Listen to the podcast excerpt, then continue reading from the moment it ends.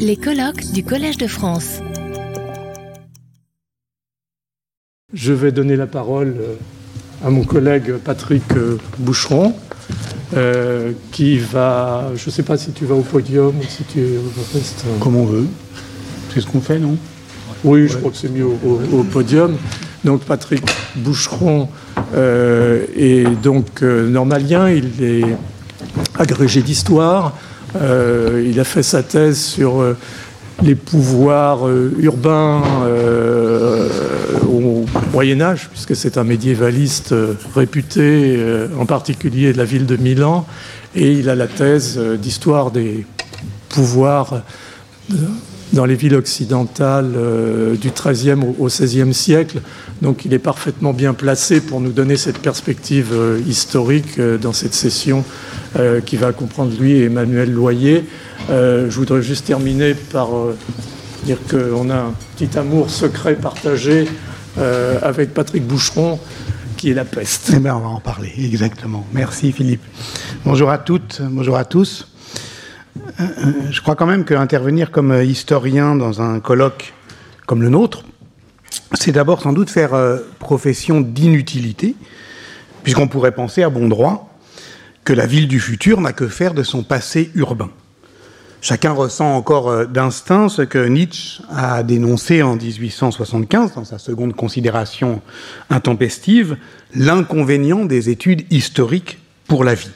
Et c'est toujours à l'histoire, me semble-t-il, l'histoire comme discipline et comme pratique, c'est toujours à l'histoire de démontrer le contraire, qu'elle peut être utile à la vie ou qu'elle peut, comme on dirait aujourd'hui, s'adresser à nos vies. Et la phrase de Goethe que Nietzsche plaçait euh, en exergue de son livre mériterait, selon moi, d'être porté au fronton de chaque université. Du reste, je déteste tout ce qui ne fait que m'instruire sans augmenter mon activité ou l'animer directement. Augmenter et animer, tel est bien ce qu'on peut attendre du passé, si tant est effectivement qu'on en discrimine la part euh, utile, euh, vivace, germinative, ce que le latin des humanistes appelait l'antiquitas, hein, c'est-à-dire ce, passé euh, qui ne passe pas et qui nous permet d'une certaine manière de nous relancer, contrairement à ce que la vétustas, que l'on peut euh, considérer avec respect ou indifférence. Mais sommes-nous pour autant des antiquaires nous les historiennes et les historiens, tout juste bon en somme à valoriser le patrimoine urbain euh, de la ville. Vous savez qu'aujourd'hui les grands chantiers de la rénovation euh, urbaine doivent euh, se prémunir du fait de la loi sur l'archéologie préventive contre ce qu'elles appellent le risque archéologique. Le risque archéologique, c'est le fait que dès qu'on modernise la ville, on risque toujours de cogner archéologiquement sur une couche ancienne qui va retarder euh, les travaux et donc euh, euh, la course à la modernité. Donc la complainte sur les encombrements de Paris s'enrichit d'un nouveau lamento. Ce qui nous encombre le plus, c'est l'obsession mémorielle pour le passé qui viendrait, et à la faveur de quelques émotions patrimoniales, nous ralentir dans notre projet, le projet moderne, celui que Le Corbusier appelait le projet moderne, qui est de projeter la ville dans le futur. Donc je suis historien de la ville et par conséquent euh, du côté de ces encombrements euh, patrimoniaux, du côté d'une ville qui euh, écrit son histoire, je ne vais pas remonter jusqu'à un titre livre ou aux chroniques médiévales, mais disons à partir du tournant euh, érudit du XVIIe, XVIIIe siècle, à partir, euh, je dirais, de deux pôles, euh, le pôle ecclésiastique et le pôle patriotique. C'est à la fois l'histoire des villes, sur le plan disciplinaire, c'est à la fois l'histoire de la cité, cité antique puis épiscopale, et l'histoire de la patria. Si vous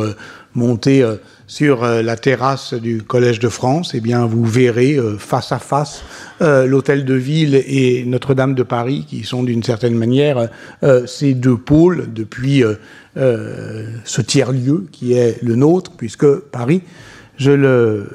rappelle, a cette très étonnante euh, spécificité au regard de l'histoire européenne de capitaliser les, trois fonctions capitales, intellectuelles, économiques et politiques, qui sont euh, euh, en règle générale plutôt dissociées. Milan et Rome, il y a Londres et Oxford, et là, à Paris,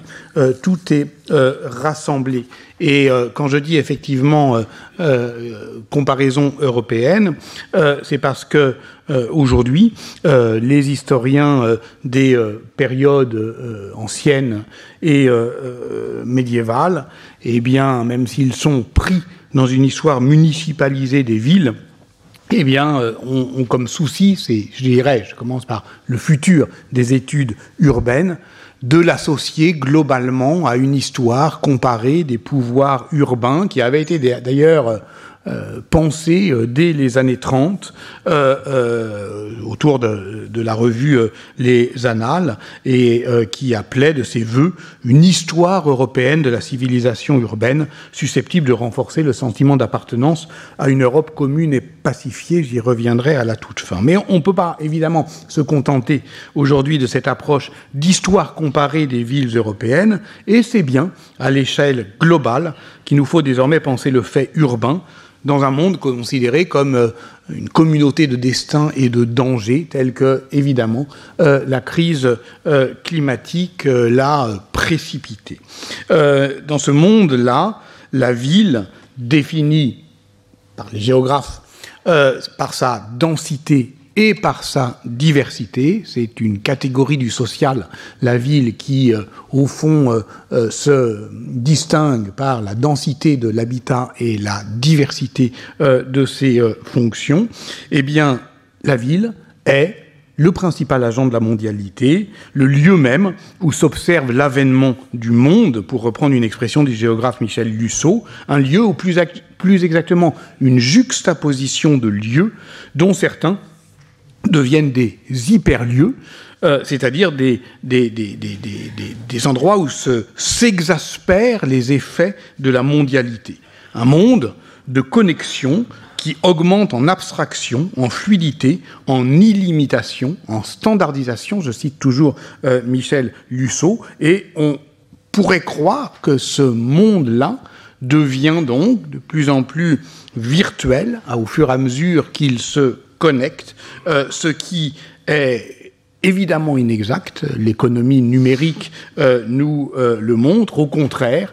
elle produit, en ville et pas seulement, une matérialité très encombrante, très énergivore, et euh, euh, qui polarise de manière très violente une géographie euh, de la mondialisation, c'est-à-dire ce qui pouvait euh, effectivement nous apparaître comme un agent de mondialité qui allait déterritorialiser les pouvoirs, Internet, eh bien, s'alourdit euh, sur la surface de la Terre en centre de big data qui pose des problèmes environnementaux majeurs. Voilà notre condition urbaine contemporaine. Voilà ce qu'on peut caractériser comme un urbain mondialisé anthropocène. Du moment où effectivement euh, le monde euh, est devenu euh, ce qu'il est aujourd'hui, c'est-à-dire, disons, l'âge global du 19e siècle. Mais il y eut auparavant ce que j'avais appelé avec Julien Loiseau dans un livre qui s'appelait l'histoire du monde au XVe siècle, un archipel urbain. Et je reviendrai aussi sur cette question archipélagique. Un archipel urbain qui faisait monde dans un monde qui n'existait pas encore, qui n'existait pas encore pour lui-même, le monde euh, du XVe siècle. C'est-à-dire qu'il y eut historiquement un monde des villes, avant même que n'existe le monde, le monde globalisé, euh, où il y a des villes et dans lesquelles euh, nous sommes. Et ce qui est en jeu dans notre colloque, c'est évidemment de penser cette mondialité du fait urbain dans son articulation avec, euh, Philippe, la santé globale, la santé publique globale et, autre défi, de le faire dans la longue durée et à l'échelle mondiale. Et pour le dire de manière plus nette, à partir du moment où on considère euh, cela, en ville, souvent, historiquement, le futur a fait long feu. Je veux dire que la ville du futur est de moins en moins futuriste. Qu'en réalité, ce que,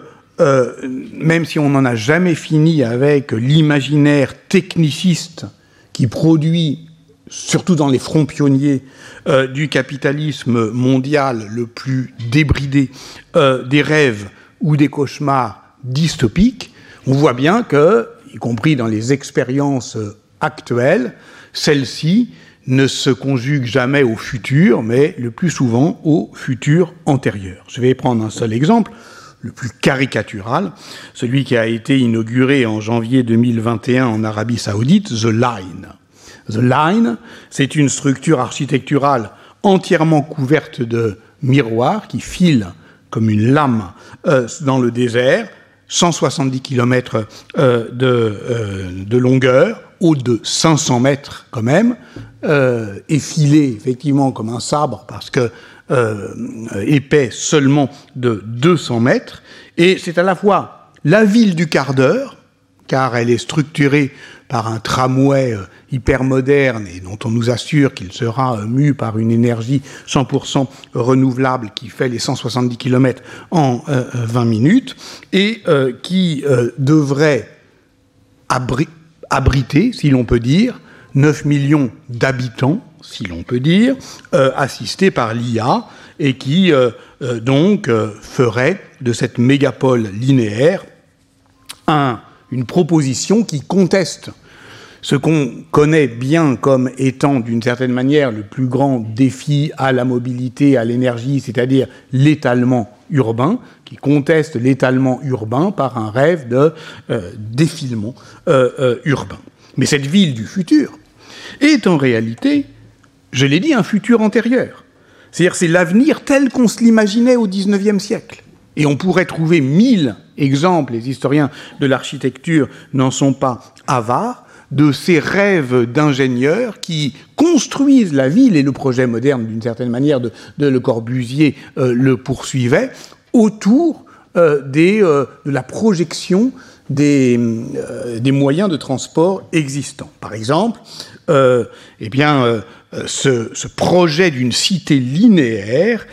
il avait été dessiné en 1882 déjà par l'ingénieur et urbaniste espagnol Arturo Soria autour du tramway de Madrid et il avait euh, connu un début de réalisation. À la fin, ce ne fut qu'un quartier quand cela devait être la ville du futur. Quant à la hauteur vertigineuse euh, de l'ensemble, 500 mètres euh, de façade, elle impose ce que euh, l'historien de l'art Gérard Labro appelle une évidence topographique, évidemment. Plus, plus c'est vertigineux, plus la différence entre le haut et le bas, ce qui domine et ce qui est dominé, crée de la suggestion, si bien que pour l'architecte Eliaou Keller du MIT, la vraie question n'est pas de savoir qui va y habiter, mais qui va servir qui. Ce qui est évidemment toujours la question à la fois de la domesticité, de la d'une société post-industrielle où on consomme peut-être de moins en moins d'espace, mais de plus en plus le temps des autres, qui, eux, doivent parcourir hein, ce qu'on appelle les, euh, les, travailleurs de première ligne euh, en vélo ou en tramway, peu importe, des plus longues euh, distances, qui nous permet, nous, d'être dans une ville du quart d'heure. Et tout cela, d'une certaine manière, ça avait aussi été rêvé ou cauchemardé dans les cités que je connais un peu moins mal, les cités idéales de la Renaissance italienne, quand Léonard de Vinci dessinait une ville, bah, il la dessinait un peu comme euh, euh, la rêve euh, aussi l'émir de, de, Dubaï, c'est-à-dire au fond une ville verticale où ceux qui sont servis sont en haut et ceux qui servent sont invisibles, où il y a, comme le disait, vous savez, c'est une blague, j'aime bien, Saint-Simon disait de son château, il y a sans doute une cuisine puisqu'on m'amène à manger, mais je ne sais pas où elle est. Je l'ai jamais vu. Comme dans une belle bagnole où euh, euh, le moteur tourne, mais, euh, mais on ne l'entend pas. Bon, voilà. Et d'une certaine manière, on comprend très bien à saisir l'historicité en longue durée de ces rêves technicistes de la ville idéale que l'esthétisation de la Renaissance n'est rien d'autre, au fond, pour le Quattrocento, que l'idéalisation de la ségrégation urbaine. Hein. Une manière, effectivement, d'embellir euh, euh, la domination sociale. Et c'est assez net d'ailleurs dans le texte qui est le texte inaugurateur de cette, ce rêve architectural, celui de Léon Battista Alberti en 1452, Deri Edificatoria, ce que édifier, du fait d'édifier, ce que bâtir veut dire, on pourrait euh, le traduire ainsi euh, euh, en paraphrasant Pierre Bourdieu, et qui au fond reprend la triade vitruvienne, hein, c'est-à-dire que bâtir, c'est conquérir effectivement l'utilité, la beauté et la durée. Et donc il y a toujours cette, triade beauté, utilité, solidité, qui est un rêve, un idéal de euh, futur. Donc, d'une certaine manière, n'oublions jamais, c'est comme une sorte de petite alerte, hein, que euh, les grandes projections imaginaires des villes du futur portent toujours, de manière implicite ou explicite, une fonction critique. Le roman d'anticipation de Louis-Sébastien Mercier l'an 2440, Rêve s'il en fut jamais, qui est le sous-titre, roman euh, paru euh, en 1771 et qui projette dans le futur de la ville une critique sociale et politique de celle d'aujourd'hui, eh bien montre que euh, les villes idéales sont assez rarement les villes d'une vie idéale, d'une vie rêvée, mais l'idéalisation de la vie réelle telle qu'elle est, effectivement, euh, telle que, comme dans The Line, on en étire, en somme, les perspectives, on va jusqu'au bout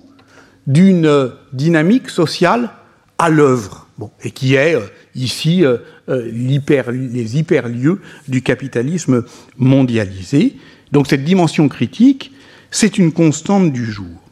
du genre. Donc, C'est d'autant plus important de rappeler ça que la ville du futur, de toute façon, on le sait, ce sera une ville construite sur la ville. Et qu'on en a euh, fini aussi avec euh, euh, le fantasme de la ville, de la fondation urbaine ex novo. On doit faire avec la ville telle qu'elle est, c'est-à-dire juxtaposant euh, une, des temporalités disjointes et vivre en ville, puisque c'est cela effectivement qui est l'horizon de notre euh, réflexion et qui donnera lieu à, la table ronde euh, finale. Vivre en ville, c'est toujours mettre en contemporanéité par le seul fait qu'on l'habite, qu'on y travaille, qu'on l'énonce, ou, même simplement qu'on y marche, euh, dépasser disjoint. Une ville, euh, disait le géographe euh, français Max Sor, c'est une juxtaposition de formes qui ont survécu à leur fonction.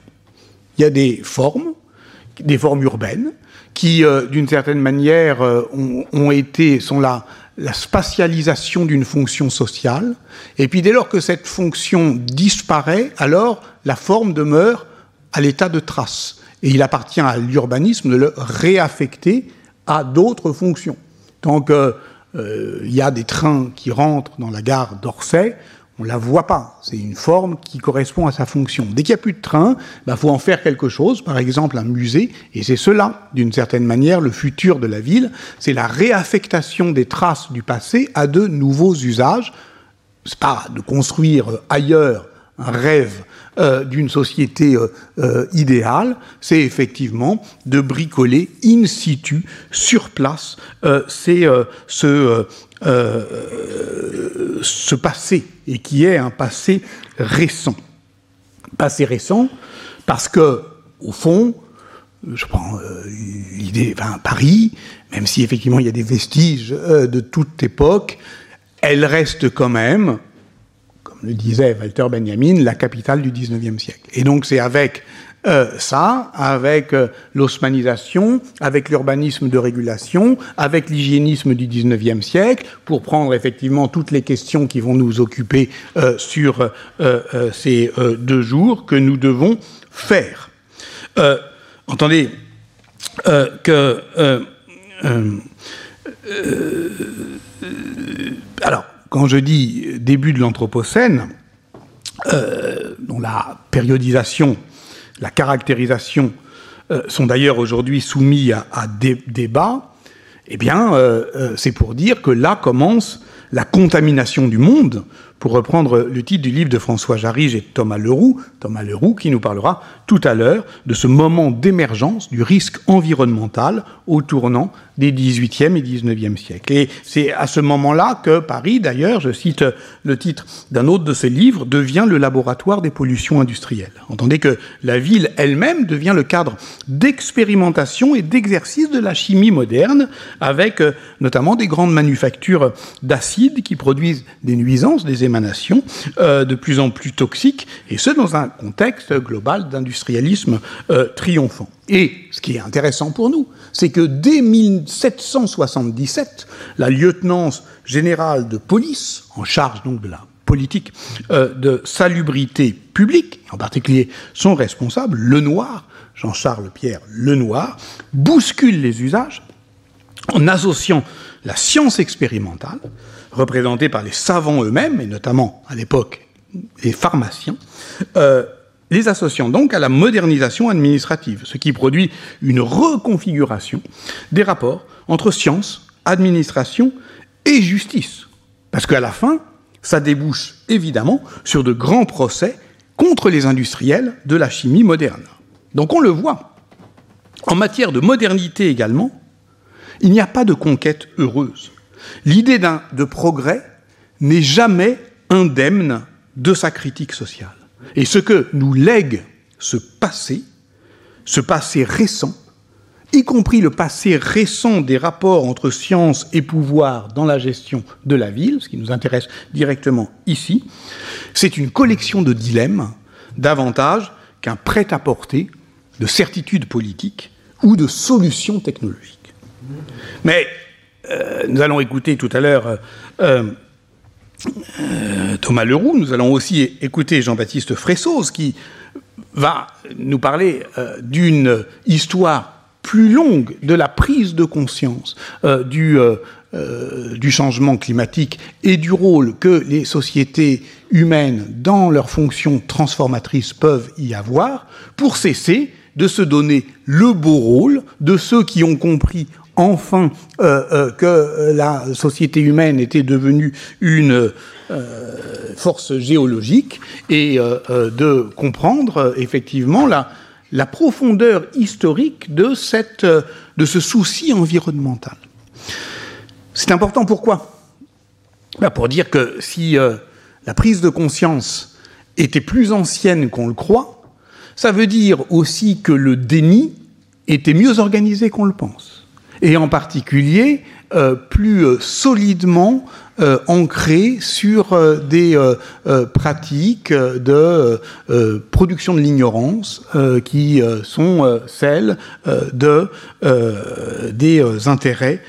industriels. Donc il y a bien une histoire de la prise de conscience du changement climatique qui, là encore, vous me voyez venir à chaque fois, nous permet d'alerter sur la fonction critique euh, de euh, tout ce que nous faisons. Alors évidemment,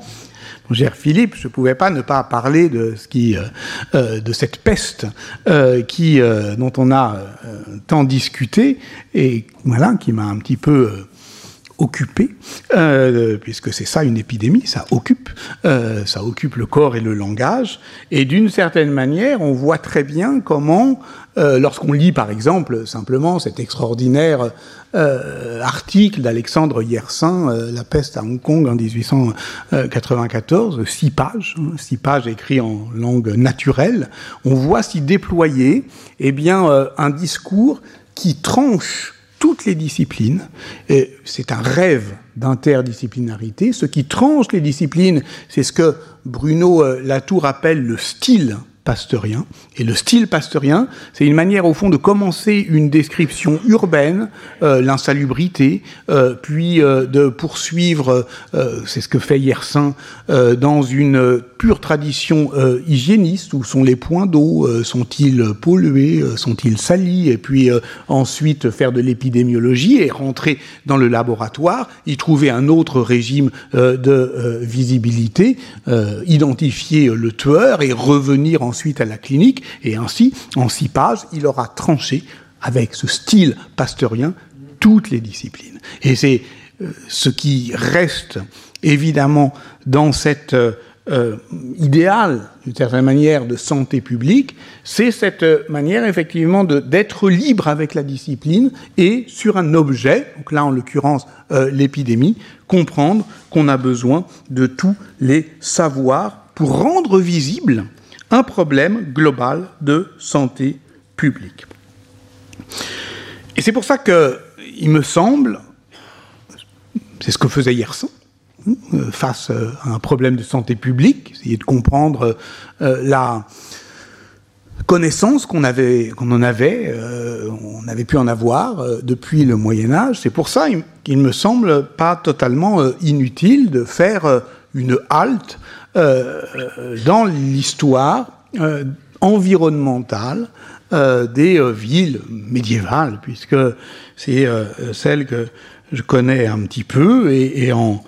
adressant à distance et, fraternellement un salut à, mon ami Denis Mingeot, avec qui j'avais jadis étudié tout ça, c'est-à-dire au fond L'idée que la défense de la ville au Moyen Âge, dans son intégrité physique, elle passe par des choses qu'on connaît très bien, la défense euh, des, euh, euh, de l'enceinte, mais aussi d'abord, et en cela elle est véritablement l'héritière de la cité antique, la défense de ces circuits d'approvisionnement anonaires. Voilà. Ça, c'est vieux comme Rome. au fond, euh, l'idée de politique publique, elle commence d'abord par la sécurité alimentaire, la sécurité euh, du euh, ravitaillement. Lors de son entrée en charge, le maire d'une petite ville anglaise comme Coventry prêtait serment devant ses concitoyens de maintenir la paix et aussi la sécurité alimentaire, c'est-à-dire à la fois l'entrée du ravitaillement dans lequel s'engageait l'idée même euh, de biens euh, publics, la défense de sa zone de ravitaillement, qui évidemment oblige la ville à un commandement urbain élargi, ce qu'on appelle le contado euh, en Italie, euh, mais euh, qui peut aller plus loin, les longues routes, par exemple, du bétail, la Mesta, les Catalans en 1420, ou les bœufs hongrois qui mènent à Nuremberg dans les massacreries, et ce qui évoque. Autre cas évidemment important, que d'une certaine manière, la, la, première manière pour la ville de penser euh, un futur, un avenir commun et durable, en réalité, c'est par sa sécurité euh, alimentaire, mais c'est aussi en gérant, pas simplement les flux de ravitaillement, mais je viens de parler des euh, massacreries, c'est-à-dire des, des, abattoirs, en gérant la peur euh, des, euh, euh, des aliments infâmes. Si la peur de manquer tenaille souvent les populations urbaines, l'angoisse de manger des aliments corrompus et malsains est également de plus en plus prégnante, d'où le développement d'une réglementation strictement normative sur la sécurité alimentaire, la crainte de la contagion de la lèpre porcine, par exemple, la ladrerie, euh, qui justifie un contrôle de plus en plus serré de la commercialisation de la viande, ce qui s'explique évidemment par les connaissances médicales du temps. Euh, on croyait alors que cette parasitose était transmissible à l'homme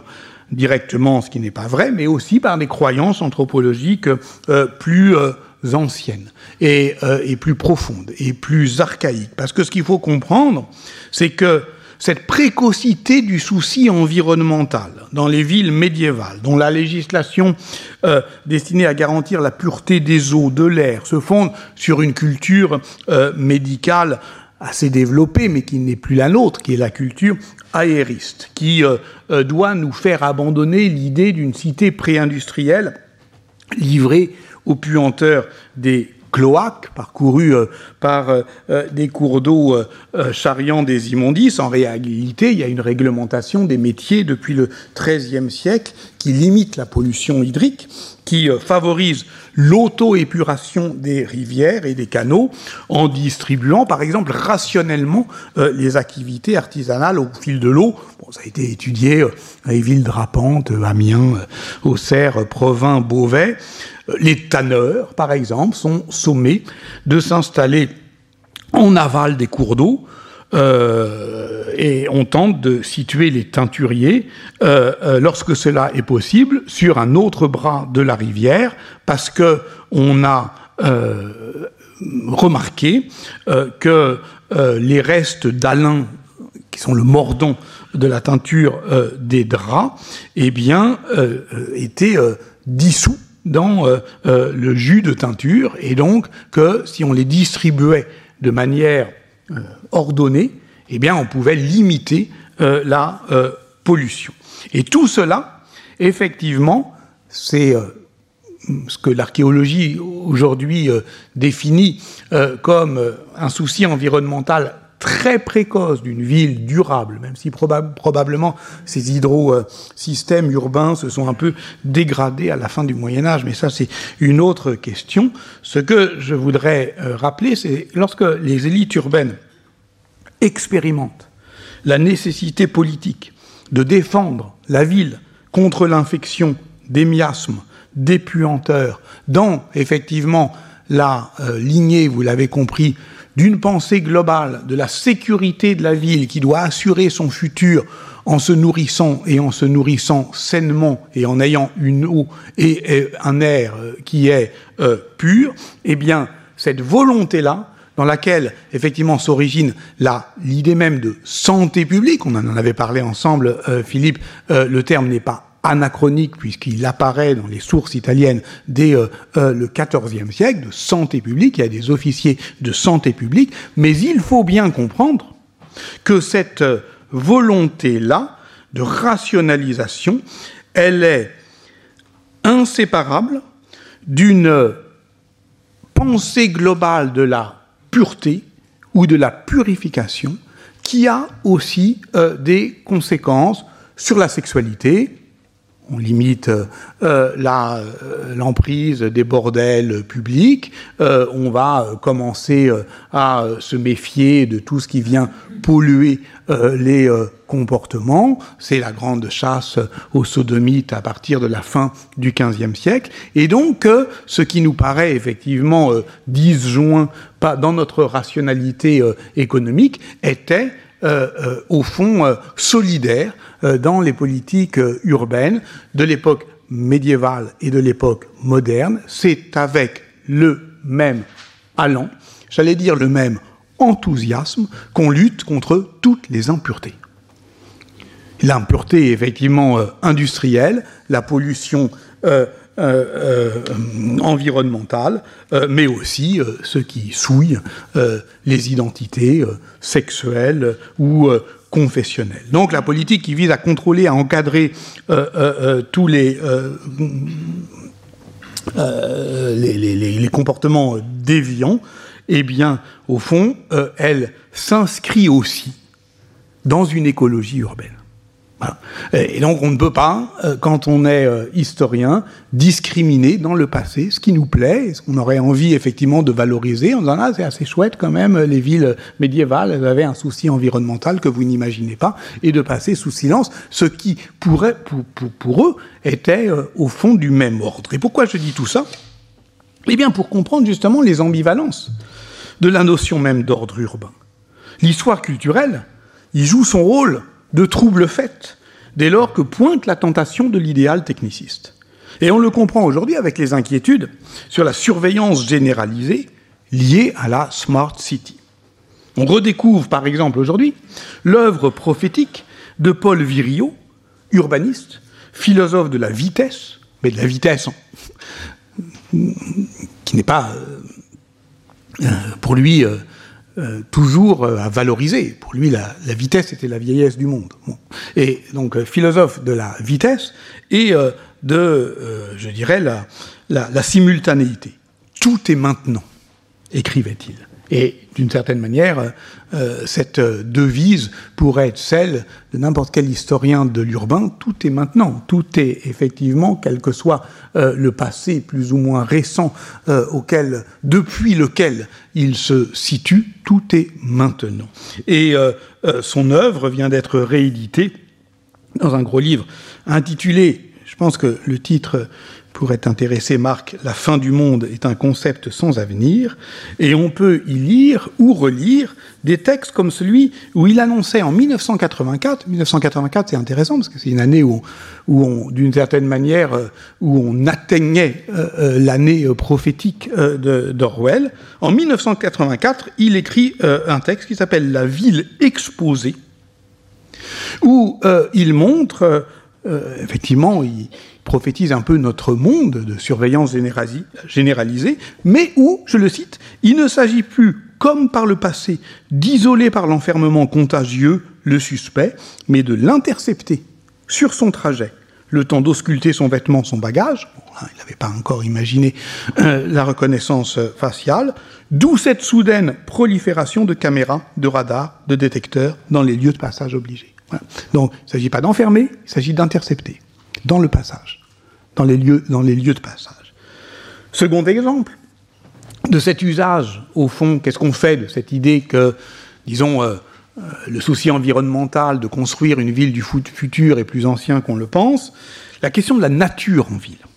C'est, Stéphane Vandamme l'a bien montré, une seconde nature. La première nature, euh, c'est celle indomptée, sauvage, non domestiquée du wilderness. Mais depuis le XVIIIe siècle, en fait, la ville est un objet de connaissance naturaliste. Il y a des sciences naturelles qui s'intéressent à la botanique euh, urbaine. Il y a euh, euh, des sciences de la nature qui jettent les bases d'une écologie urbaine. Et celle-ci doit être, à mon avis, mobilisée dans sa dimension critique, une fois encore, pour contrer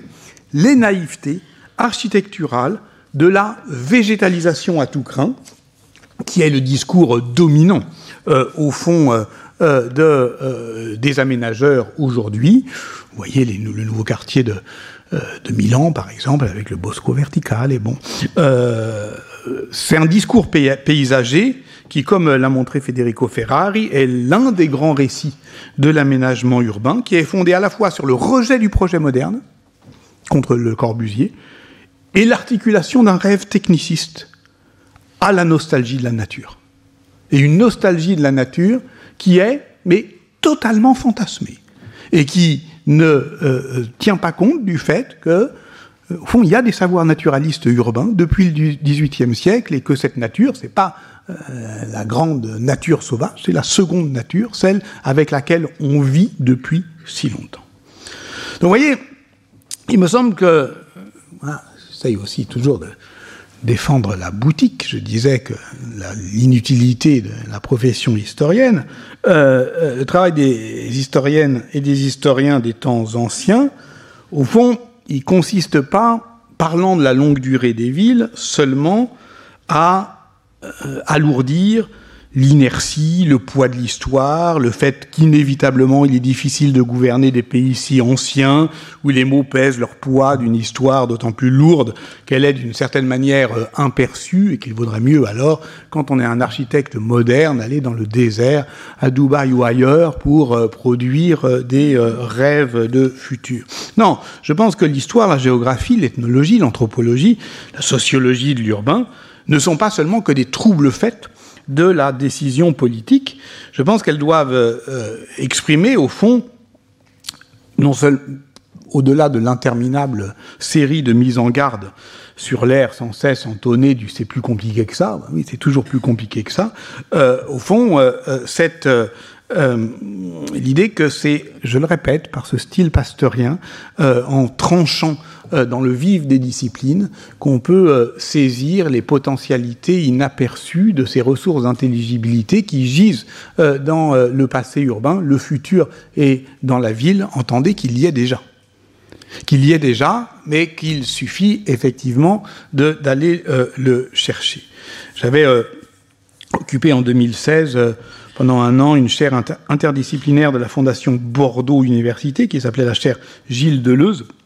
sur les rapports entre métropole, nature et démocratie. Et euh, ces trois euh, mots, métropole, nature, démocratie, c'est sur eux que je voudrais euh, terminer. métropole, parce que finalement, mon titre était la métropolisation des villes. métropole, le mot, encore une fois, renvoie, on le sait, bah, au monde grec, et plus précisément au phénomène colonial. La métropole est la ville mère qui projette son urbanité euh, dans les cités coloniales, sur lesquelles elle exerce d'abord des fonctions de commandement. Et aujourd'hui encore, la métropolisation désigne historiquement la capacité d'une grande ville à se projeter au loin par essaimage euh, colonial et explique donc la persistance euh, dans le contexte des empires coloniaux contemporains, mais aussi de manière plus étrange dans une société qui se croit postcoloniale comme euh, la France, euh, de l'usage du terme métropole pour désigner la partie euh, continentale de l'État où réside la capitale. Alors, vous savez que le gigantisme des capitales apparaît aux théoriciens de la réforme de l'État, notamment depuis le XVIIIe siècle, comme une manifestation fâcheuse des pouvoirs despotiques. Le cas de Naples étant alors emblématique de ce mal gouverno urbain la hantise d'un développement urbain qui ne maîtrise plus l'urbanisme de régulation des lumières se conjugue au fond avec la dénonciation d'un échange inégal, colonial, ensemble, d'une capitale qui est prédatrice sur un territoire dominé. Ainsi l'écrit euh, Montesquieu dans l'esprit des lois, dans les États despotiques, la capitale s'agrandit nécessairement. Et c'est ici qu'un détour par l'histoire culturelle des imaginaires urbains, tel que va nous le proposer euh, maintenant, ou presque, Emmanuel Loyer, s'avère utile à toutes et à tous parce qu'elle nous permet de comprendre l'ambivalence euh, de la relation euh, affective et en même temps fascinée que nous entretenons avec, par exemple, la mégalopole américaine, pour parler comme Jean Gottman. Ce que le film de Fritz Lang, Métropolis, prophétisait, c'est que si la ville devient une grande usine, si elle, une grande usine a fabriqué son propre futur, si elle n'est eh ben, elle n'est pas simplement le lieu où l'on tourne le dos à l'histoire, elle est le lieu où l'on dénie aux habitants ce que David Harvey appelait le droit à la ville, c'est-à-dire la citoyenneté, c'est-à-dire que la métropolisation comme, au fond, passage à l'urbain, est une décivilisation, c'est-à-dire que c'est une sortie euh, de euh, la ville. Et c'est quelque chose qui me semble important pour comprendre aussi ce qui nous anime, et j'en termine euh, tout à fait avec cette dernière idée. Dans le modèle italien, Fernand Brodel raconte l'histoire de l'Europe, j'y reviens, à la manière d'une fable d'une fable de La Fontaine, la plus fameuse peut-être, celle du lièvre et de la tortue.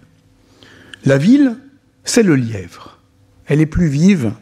elle est plus véloce, et elle est tellement sûre de sa victoire, dans son avance en matière de gouvernementalité, euh, voilà, euh, gouvernement par l'écrit euh, et autres, est évidente. Euh, mais c'est pas elle qui gagne.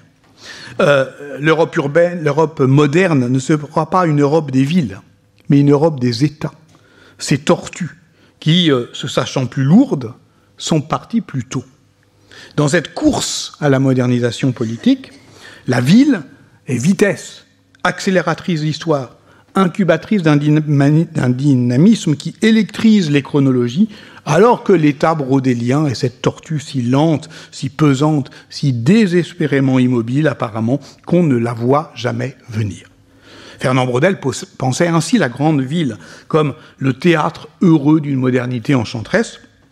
la splendeur, la richesse, le bonheur de vivre se rassemblent au centre de l'économie monde, en son cœur. C'est là que le soleil de l'histoire fait briller euh, les plus vives euh, couleurs. Lorsque l'on désespère de la lenteur de l'État, on peut se consoler en réactivant son énergie par le fait qu'il y a une agilité de la décision politique dans un cadre urbain qui permet de prendre de vitesse tous ces scrupules, toutes ces inerties, tout, et de faire euh, enfin euh, quelque chose. Lorsque on commence à désespérer, et en particulier du point de vue euh, du changement climatique, de l'ignorance des États, eh bien, on peut se souvenir, par exemple, que dans l'administration Trump, eh bien, des grandes villes, eh bien, ont appliqué euh, l'accord de Paris, euh, qui n'était pas appliqué euh, sur le plan fédéral, mais qu'il était du point de vue des grandes villes. On peut se souvenir qu'il y a bah, aujourd'hui, aujourd'hui même, à Dubaï, des villes invitées, 192 États, il y a des ONG, et il y a aussi des villes invitées à la COP 28 qui commence aujourd'hui, et il y a en marge du sommet le C40 Cities qui a été créé en 2005 par le maire de Londres, Ken Livingstone, qui est aujourd'hui présidé par l'ancien maire de Los Angeles, Eric euh, euh, Garcetti, et qui regroupe actuellement 96 grandes villes dans le monde engagées dans la lutte contre le dérèglement climatique, 96 grandes villes qui capitalisent à elles seules 700 millions d'habitants et un quart de la richesse mondiale. Et là, on peut se dire, à la mode brodélienne, avec ces 96-là, ça va plus vite. Ils se mettent d'accord, effectivement, sur des euh, objectifs euh, de, euh, en particulier énergétiques, et cette idée consolatrice de la constitution d'un archipel métropolitain mondial par lequel se constituerait une sorte d'aristocratie mondiale des métropoles éclairée par la raison, résiliente, équitable, vertueuse, durable, ce n'est rien d'autre que la projection territoriale du gouvernement des honnêtes gens de Guizot. Puisque décidément, nous sommes dans un marais d'ignorance où pataugent ces tortues désespérantes que sont les États, alors, eh bien, prenons le bon train, euh, celui des villes. Idée consolante, ai-je dit, mais également, je suis désolé, dangereuse. Parce qu'elle ne rend pas compte de l'armature urbaine d'aujourd'hui. Les villes globales sont des villes-mondes, et le monde est fait de ce que le géographe Olivier Dolphus a appelé un archipel mégalopolitain global. Et la métropole, qui se caractérisait autrefois par euh, euh, l'étalement urbain, euh, elle est définie aujourd'hui par son caractère hyperscalaire, ce qui fait qu'en en fait, il y a une centaine de villes dans le monde qui ont parfois moins d'un million d'habitants et qui constituent le nouveau maillage euh, de la mondialité. Et si cette idée est, dangereuse, c'est donc parce qu'elle est injuste, parce qu'il y a un dédain social qui trahit une telle attitude résignée par laquelle on se résoudrait à ce que les métropoles larguent leurs amarres territoriales, ou pour le dire plus crûment encore, se détachent de ce peuple qu'on ne saurait voir, pour voguer libre et fier. Euh, vers une mondialité heureuse de l'interrelation. C'est ce que j'appelle l'archipel, pas au sens d'Édouard Glissant, ça, ça a une grande beauté euh, euh, euh, littéraire. L'archipel, c'est une pluralité discontinue des, des, solitudes